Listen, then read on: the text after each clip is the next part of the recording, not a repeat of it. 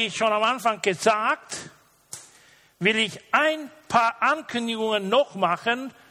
In der Hoffnung habe ich damals gesagt, am Anfang gesagt, dass wir mehr hier sein werden. Wir werden eine außerordentliche Generalversammlung der Gemeinde Salem International Church haben, und zwar am Dienstag, 13. September um 19 Uhr.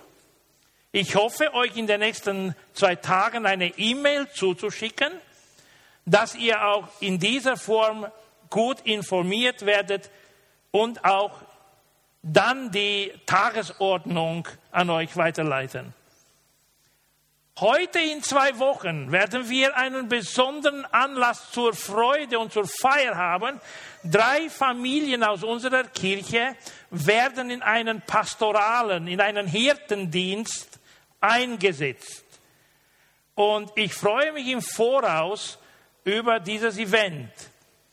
Es muss nicht unbedingt hoch an die Glocke ge, ge, gehängt werden, aber trotzdem, wenn ihr Freunde habt oder Bekannte, die sich mit uns freuen möchten, ladet sie ein und lasst uns gemeinsam heute in zwei Wochen uns darüber freuen, dass wir diese drei Familien in einen geistlichen Dienst einsetzen. Und ich will euch erinnern, dass wir in vier Wochen,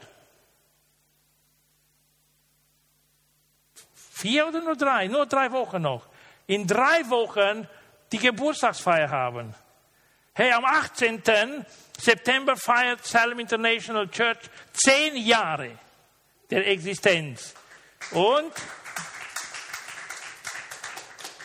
Dankeschön, macht es möglich, dabei zu sein, denn wir wollen auch dieses Event feiern. Es ist eher eine interne Feier, aber wir sind Gott dankbar für zehn Jahre. Wir werden nicht so viel in die Vergangenheit schauen, sondern wir wollen in die Zukunft schauen und gemeinsam auf Gott hören, was er noch von uns erwartet. Und jetzt, hey, komme ich zurück zu uns. Wir sind nicht viele heute, aber trotzdem glaube ich, dass jeder einzelne von uns äh, bereit ist, in Zeiten wie die, in denen wir leben, ermutigt zu werden.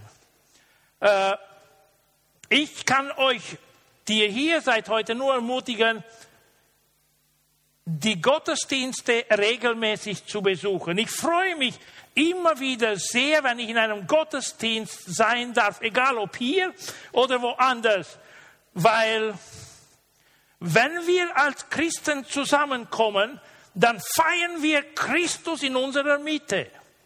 Wir feiern Gott, den Allmächtigen, der unser Vater ist und beide, der Vater im Himmel und sein Sohn Jesus Christus, verdienen es, haben es verdient, werden es verdienen, gelobt, gepriesen, angebetet zu werden für das, was sie für uns getan haben als Menschen.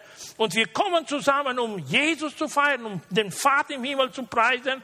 Wir kommen zusammen, um gemeinschaftlich, also als Community, das zu tun, nicht nur individuell, was wir auch zu Hause oder unterwegs tun können. Und wir wollen unsere Dankbarkeit für das Werk, das Jesus am Kreuz für uns erledigt hat, für das wollen wir die Dankbarkeit zum Ausdruck bringen durch diese Feiern unserer Gottesdienste hier in der Gemeinde. Aber wir haben sicher auch andere Vorteile im Gottesdienst dabei zu sein, weil wir uns gegenseitig nicht nur sehen können, sondern auch fragen, hey, wie geht's dir, Milad? Wie geht's dir? Wie war deine vergangene Woche?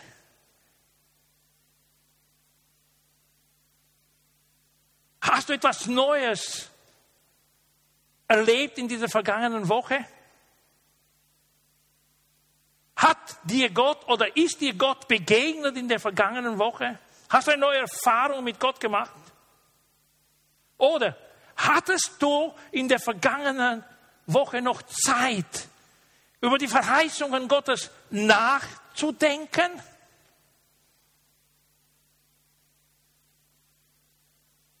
Ja, wir haben einen wunderbaren Gott, einen mächtigen Erlöser und auch unglaubliche Ewigkeitsversprechungen oder Ewigkeitsperspektive.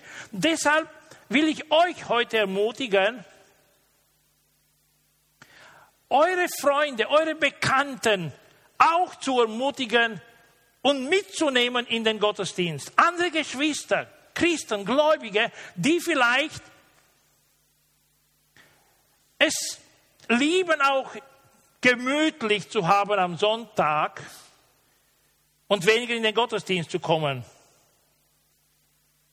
Ich habe manchen begegnet, ich bin manchen begegnet und habe Menschen ermutigt, hey, komm, komm in den Gottesdienst. Es ist gut, wir haben nur Vorteile, wenn wir in einen Gottesdienst gehen. Ja, ich weiß es. Ich, ich, ich stimme zu, aber die Entscheidung zu treffen, mm. das Wissen ist nicht genug. Nur wenn wir das umsetzen, dann können wir davon einen Profit haben. Und Ganz besonders geht es ja auch um die Ermutigung, die wir durch das Wort Gottes jeden Sonntag haben können oder erleben können.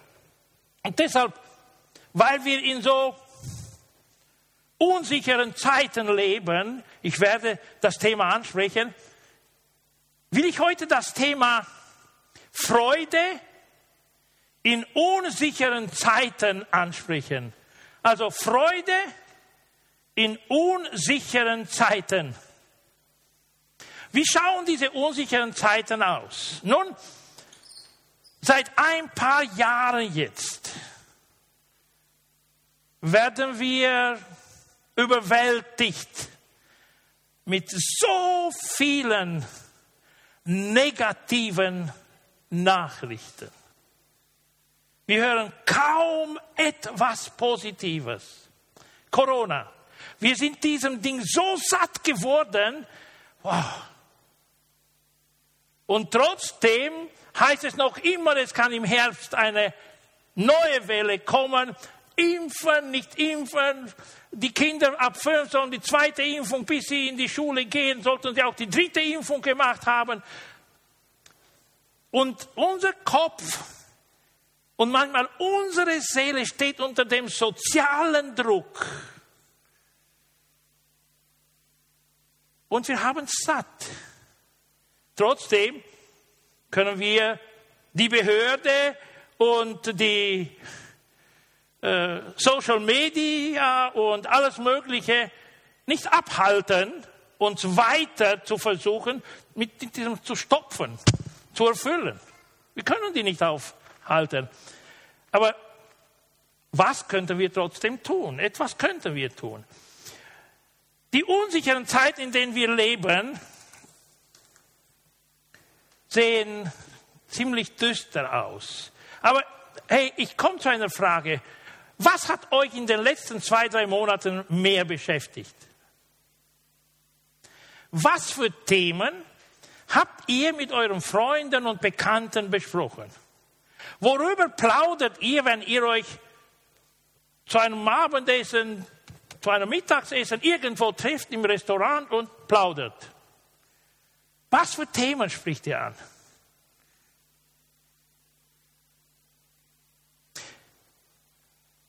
Wir hören nur Coronavirus, Impfung, Ukraine-Krieg, Klimawandel, Naturkatastrophen, Waldbrände, verheerende Gewitter, äh, Überflutungen, Armutsbedrohung, Hungersnot, Teuerung, Preiserhöhungen, steigende Energiekosten.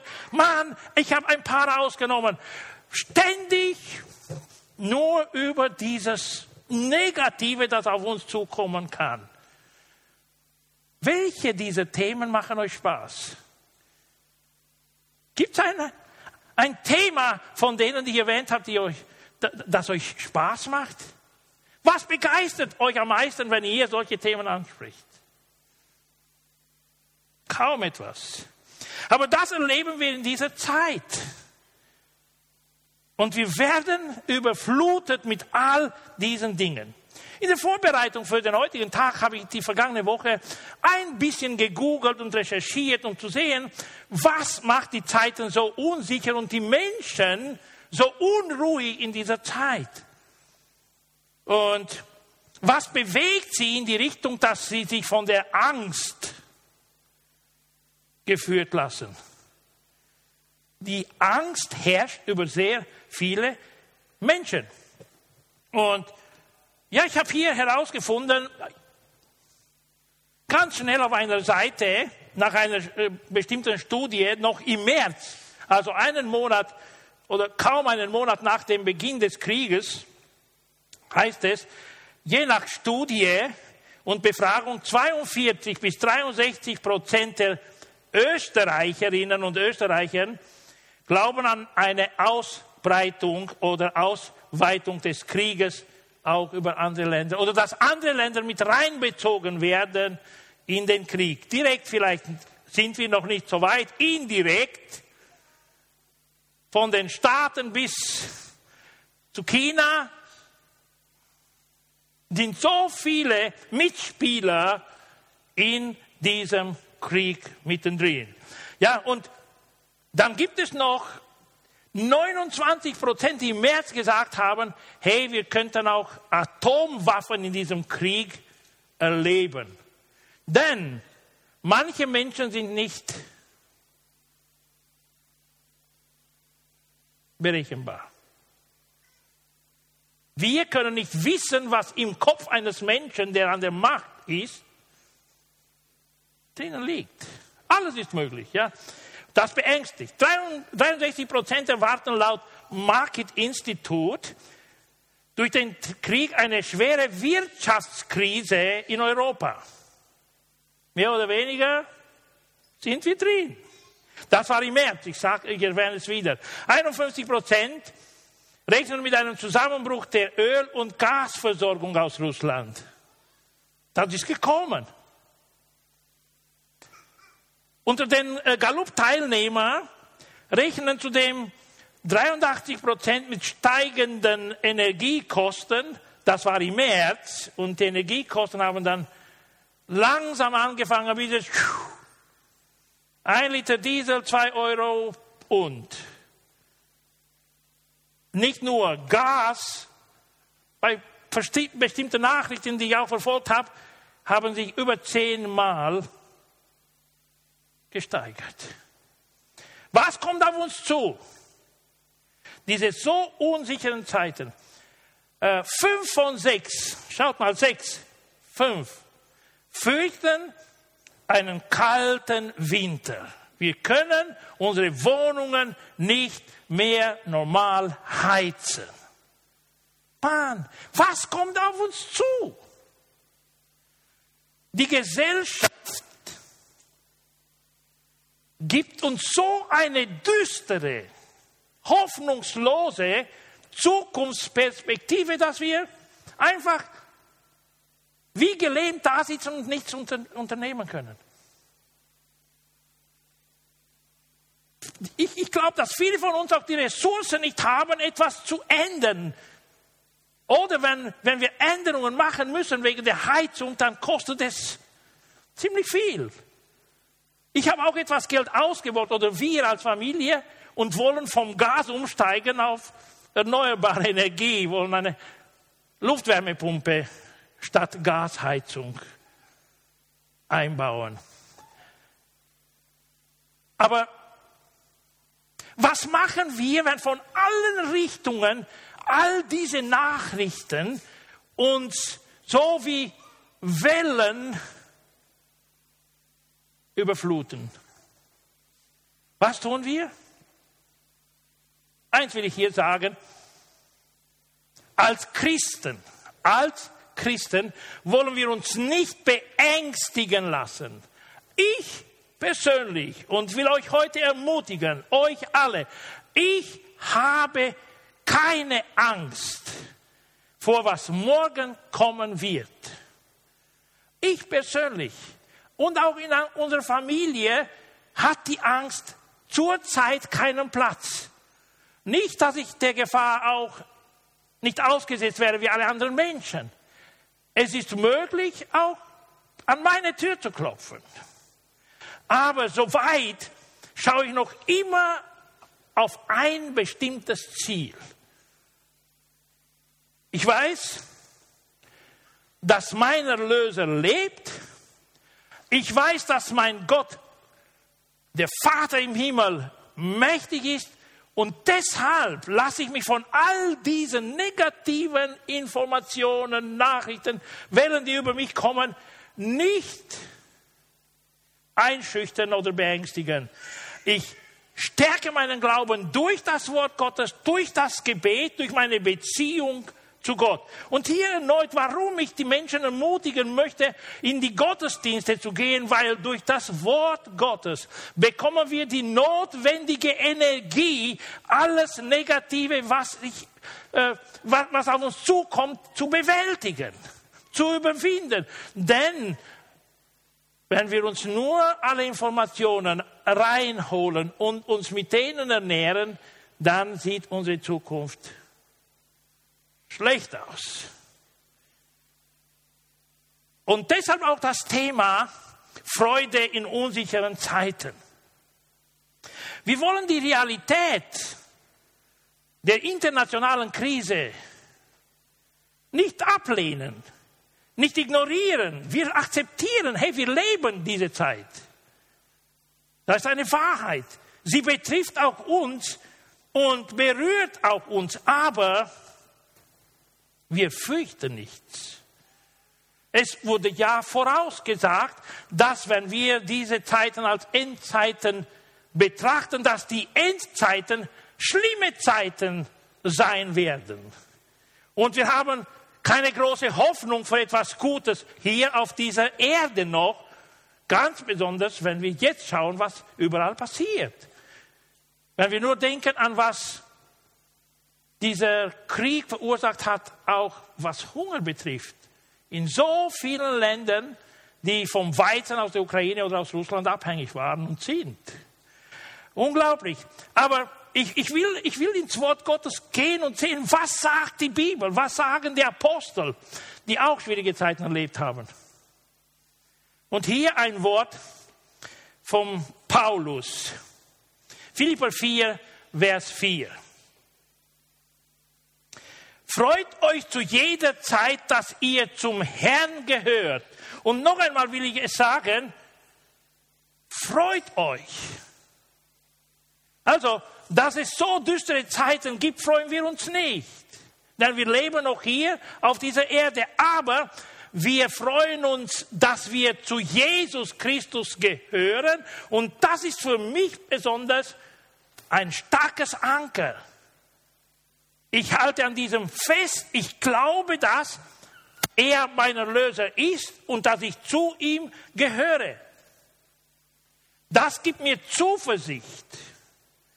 Freut euch zu jeder Zeit, und das will ich jetzt betonen, zu jeder Zeit. Das bedeutet nicht nur in den guten Zeiten, sondern auch in den Zeiten, die wir als schlimm oder schlecht bezeichnen. Ohne Ausnahme, weil wir zum Herrn gehören. Aber hey, ich, ich komme und will auch fragen, was bedeutet Freude? Was bedeutet sich zu freuen? Was bedeutet Freude? Und ich habe zwei Definitionen ausgesucht. Einmal auf der Wikipedia. Freude ist der Gemützustand oder die primäre Emotion, die als Reaktion auf eine angenehme Situation oder die Erinnerung an eine solche Situation entsteht. Es ist eine Reaktion auf etwas, auf etwas Angenehmes. Es ist eine Emotion, eine primäre Emotion, die hochkommt, die wir erleben, wo wir uns wohlfühlen, weil. Und ich habe mir gedacht, hey, was würde mich freuen, erfreuen in dieser Zeit? Was würde mir äh, diese, diese gute Laune geben können, ja? Und ich werde es gleich auch ansprechen, aus zwei verschiedenen Perspektiven. Materiell, irdisch, aber auch spirituell und himmlisch, würde ich sagen, göttlich. Dann habe ich eine zweite Definition und danach komme ich zu den anderen Gedanken. Aus biblischer Perspektive ist Freude mehr als nur eine primäre Emotion. Freude bedeutet eine zum Ausdruck gebrachten Begeisterung. Begeisterung. Enthusiasmus, wenn ihr wollt, über etwas Besonderes, was uns passiert ist oder was auf uns zukommen wird.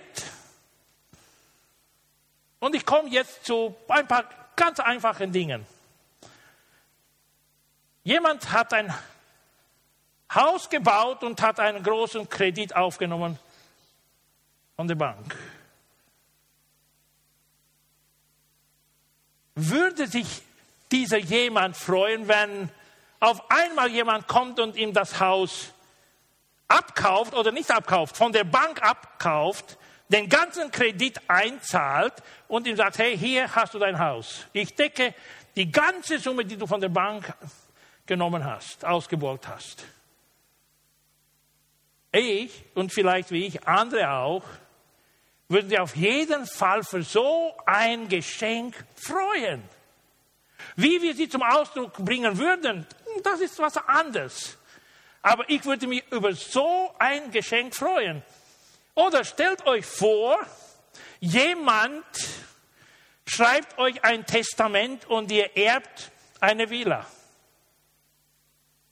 Und die ist noch irgendwo an einem Ort, wo nur noch Sonnenschein, äh, Sonnenliegen, gutes Essen, irgendwo ein, ein, ein Platz ist, wo der Himmel auf der Erde ist. Ja?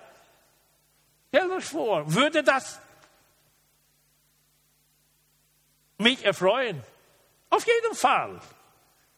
Jedes wertvolle Geschenk aus menschlicher Perspektive verursacht Freude. Ja, es verursacht Freude. Aber auch auf einer anderen Ebene. Wir sind ja alle mehr oder weniger irgendwo tätig. Wenn äh, ich an meinem Arbeitsplatz ab nächsten Monat in drei Tagen einen doppelten Gehalt erhalten würde, wie wäre meine Stimmung? Wenn das Einkommen der Familie verdoppelt wäre ab nächsten Monat. Wow. Würde ich erleichtert aufatmen, nicht wahr? Ich würde erleichtert aufatmen, denn ich weiß, meine Raten sind bezahlt. Ich kann mir auch etwas erlauben, zumindest einmal im Monat in einem Restaurant ein, ein, ein Essen zu haben, gemeinsam mit meiner Familie. Oder was ich mir nicht immer erlauben kann, weil ich ganz eingeschränkt bin und jetzt wird alles teuer und noch teurer und ja. Aber es geht ja auch um unser soziales Image. Wenn du in deinem Betrieb in eine höhere Stelle positioniert wirst und von einem Vorarbeiter zu einem Meister und von einem Meister zu einem Abteilungsleiter wirst und dann noch zu einem Manager wirst, ja, jede nächste höhere Stufe ist eine Ursache zur Freude, denn dein soziales Bild ist ganz anders. Mann, wo du jetzt angekommen bist und woher du gestartet hast. Ja, wow, wer bin ich? Es ist was ganz anderes. Jetzt sitze ich am Tisch mit Firmenleitern und ja, gemütlich essen, äh, bei jedem Treffen ein gutes Essen und man, alles sieht anders aus. Die Verantwortung ist andere, die Entscheidungsposition hilft mir, wichtige Entscheidungen für die Firma zu treffen und so weiter. Alles ist möglich, ja. Gründe zum, zur Freude. Aber für Christen gibt es noch einen anderen Bereich, der viel Freude verursachen kann. Ich glaube an Wunder. Ich wurde übernatürlich geheilt. Ich glaube an das, was Gott tun kann. Und eine Gebetserhörung kann große Freude verursachen. Ich weiß nur eine Mom, deren Kind im Leib krank war und die Ärzte haben gesagt, Abtreibung sofort. Und nach einer Salbung mit Öl wurde das Kind geheilt, ist gesund in die Welt oder auf die Welt gekommen und lebt ganz normales Leben. Gebetserhörung, wenn jemand schon lange nach Kindern verlangt hat, dich einen Wunsch geäußert hat und endlich kommt der, der, der Moment der Schwangerschaft und äh, jemand bekommt ein Kind. Das kann so eine Freude verursachen als Antwort auf eine lange Zeit des Gebets und Erwartens. Ja, es kann für viele Menschen etwas Besonderes sein. Aber nicht nur. Ich habe hier noch ein paar Gedanken. Die Vergebung unserer Sünden. Was sagen wir darüber? Wenn meine Sünden vergeben sind, hat jemand von euch hier schon einmal Gewissensprobleme gehabt wegen einer Sünde? So Gewissensbisse, die unsere Seele ganz stark beunruhigt haben. Und noch den Teufel, der dazu uns immer wieder geflüstert hat, diese Sünde kann dir nicht vergeben werden. Und dann kommt noch der Gedanke, geh zur Beichte, geh und erzähl einem Priester, einem Pastor, was du gemacht hast. Und dann kommt der Gegengedanke, oh, wenn der das hört, dann wird er dich ganz anders anschauen. Dann bist du nicht mehr der, der du so weit warst für ihn. Und vieles könnte passieren. Und diese Unruhe des Gewissens wegen einer Sünde, wenn die weggenommen wird durch die Vergebung der Sünde, das verursacht Freude. Ganz besonders für uns Menschen, wenn wir zum Glauben an Jesus Christus finden. Und ja, wenn das Gewissheit ist für uns, Jesus Christus hat mich befreit. Oder wenn wir eine, eine Verheißung Gottes erfüllt sehen in unserem eigenen Leben. Oder wenn ich in die Zukunft schaue an alle, und, und alle äh, Verheißungen Gottes vor Augen habe. All das sind Gründe zur Freude. Und ich freue mich über das viel mehr als über alles, was ich hier auf dieser Erde haben könnte. Ronny hat ein Thema angesprochen von diesem Mann, der großen Besitz hatte und der so durcheinander war, weil Jesus gesagt hat, verkauf alles und den Erlös gibt den Armen.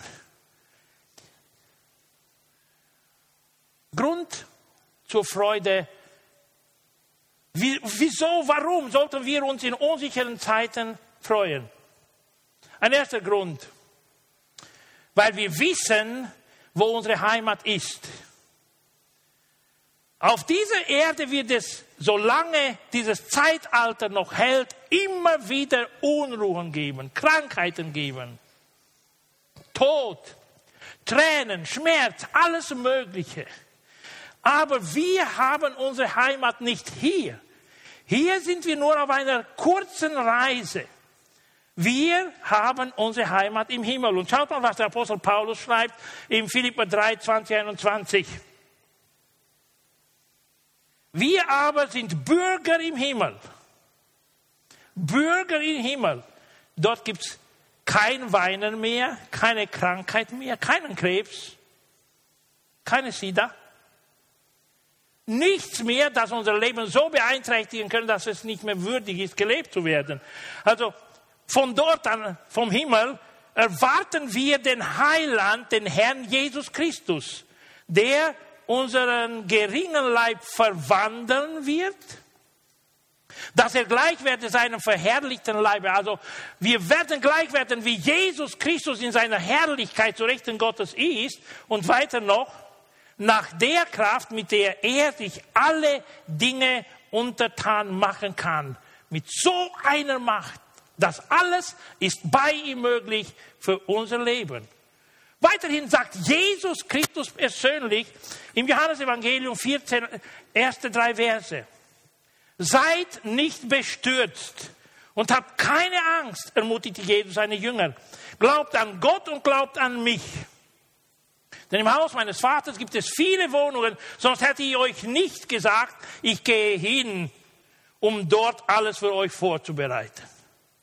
Und wenn alles bereit ist, werde ich zurückkommen, um euch zu mir zu holen, dann werdet auch ihr dort sein, wo ich bin. Wo ist der Herr? Wo ist Jesus Christus? Er ist in der Herrlichkeit Gottes. Und er wird uns auch in diese Herrlichkeit mitnehmen. Er wird wiederkommen und uns von hier in seine Herrlichkeit mitnehmen. Und wir werden für immer bei ihm sein. Also, warum freue ich mich in diesen unruhigen Zeiten? Ich weiß, ich gehöre nicht zu dieser Erde, die vergänglich ist.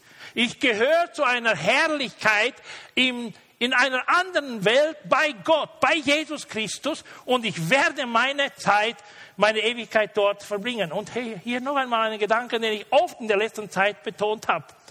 Die Ewigkeit ist im Vergleich mit, oder die, die irdische Zeit im Vergleich mit der Ewigkeit ist wie ein Tropfen Wasser im Ozean.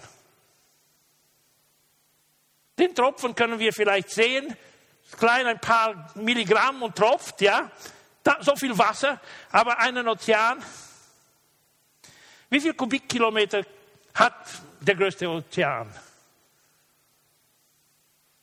Wie viele Tropfen sind in so einem Ozean? Unvergleichbar. Wir können es nicht vergleichen. Und deshalb freue ich mich denn mein Leben hier ist nur ein Tropfen. Die Ewigkeit aber ist der Ozean und das werde ich erleben in der Gegenwart Gottes. Aber wir wissen auch, wer unser Erlöser ist. Ganz kurz noch hier ist der Sohn Gottes. Er hat bewiesen hier auf dieser Erde, dass er der Sohn Gottes ist.